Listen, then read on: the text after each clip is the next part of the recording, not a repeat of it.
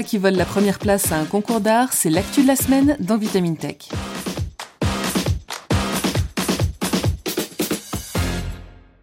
DALI 2, Midjourney ou encore Stable Diffusion, voici des noms qui vont devenir de plus en plus répandus sur le web. Derrière ces appellations se cachent des intelligences artificielles capables de générer des images et plus particulièrement des œuvres d'art.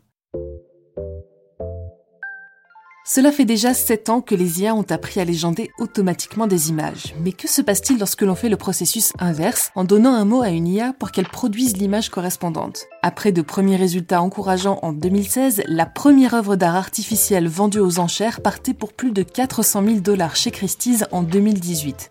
Aujourd'hui, les algorithmes d'apprentissage automatique dédiés à la création d'images se démocratisent et génèrent autant d'excitation que de débats parmi les internautes. La plupart sont encore disponibles en accès restreint via des listes d'attente ou des salons Discord, mais le logiciel DALI Mini, créé par la société OpenAI, est par exemple accessible directement sur le site Crayon. Je vous invite vivement à aller l'essayer en lui suggérant non seulement des sujets, mais aussi des actions ou même des styles picturaux. Le résultat est vraiment surprenant, quoique bien souvent plus drôle que digne d'une exposition au Louvre. Ce nouveau mode de communication entre IA et humain porte le nom de prompt engineering et le dialogue marche aussi bien dans un sens que dans l'autre.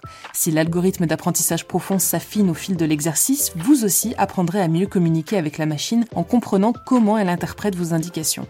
Pour générer ces visuels inédits en se basant sur l'infinité de commandes qui lui sont envoyées, l'IA a dû s'abreuver de centaines de millions d'images récupérées sur Internet et de leur description textuelle.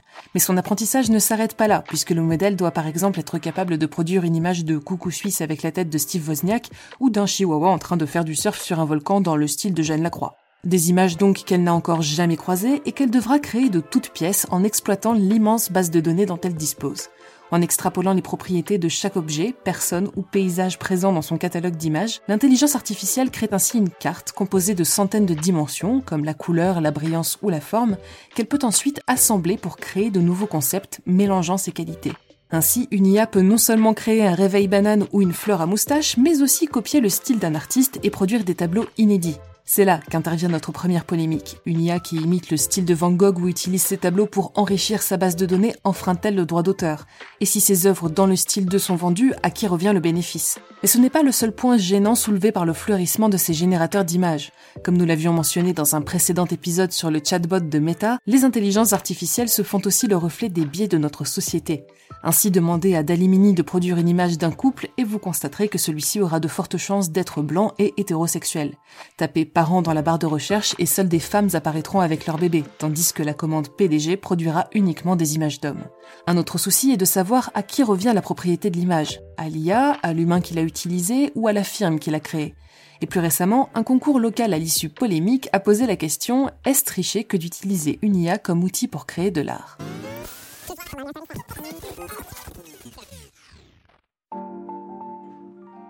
Le concours d'art annuel de la Colorado State Fair a été le théâtre d'une dispute inhabituelle cette année.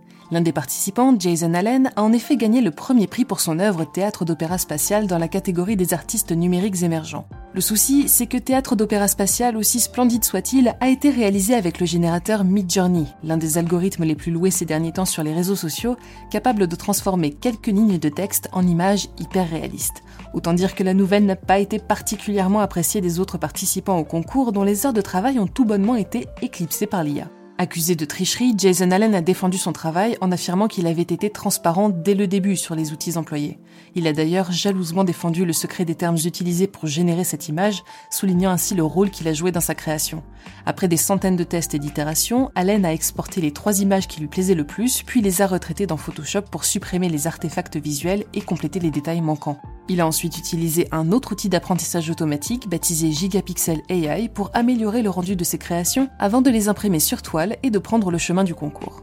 Alors, tricherie ou travail honnête, la question de la concurrence déloyale de l'IA sur le marché de l'art fait déjà frémir de nombreux artistes qui demandent à ce que des cadres soient mis en place pour protéger l'art humain. Mais cette polémique n'est pas nouvelle. Au XIXe siècle, une réaction similaire avait été soulevée par l'avènement de la photographie. Quelle valeur pouvait alors avoir une image s'il avait suffi d'exposer une plaque pendant quelques secondes face à une scène pour l'immortaliser? La diffusion de l'invention avait d'autant plus fait débat que les photographies de sculptures connaissaient un succès retentissant, posant déjà la question de la propriété intellectuelle que nous retrouvons aujourd'hui avec l'IA. Fort heureusement, les sujets de copyright sont aujourd'hui bien maîtrisés dans le domaine de l'art, et force est de constater que les peintres ne sont pas une espèce en voie de disparition, mais toujours admirés pour leur technique, l'effort et l'intention qui traversent leur œuvre. Une autre réflexion intéressante amenée par certains critiques est qu'en transmettant des centaines de commandes à des applications comme DALI 2 et Midjourney, les artistes numériques contribuent à faire de l'IA un futur concurrent redoutable.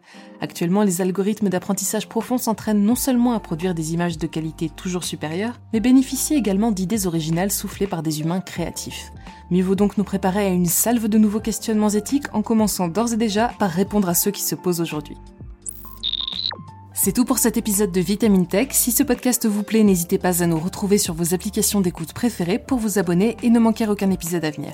Comme vous avez dû le remarquer, une nouvelle voix vient de rejoindre le podcast. Il s'agit de celle d'Alain Moati que vous pourrez retrouver tous les lundis pour le produit de la semaine et tous les vendredis pour la news tech insolite. Une fois encore, je vous invite donc à vous abonner pour ne manquer aucun de ces futurs rendez-vous. Pour le reste, je vous souhaite à toutes et tous une excellente soirée ou une très bonne journée et je vous dis à la semaine prochaine dans Vitamine Tech.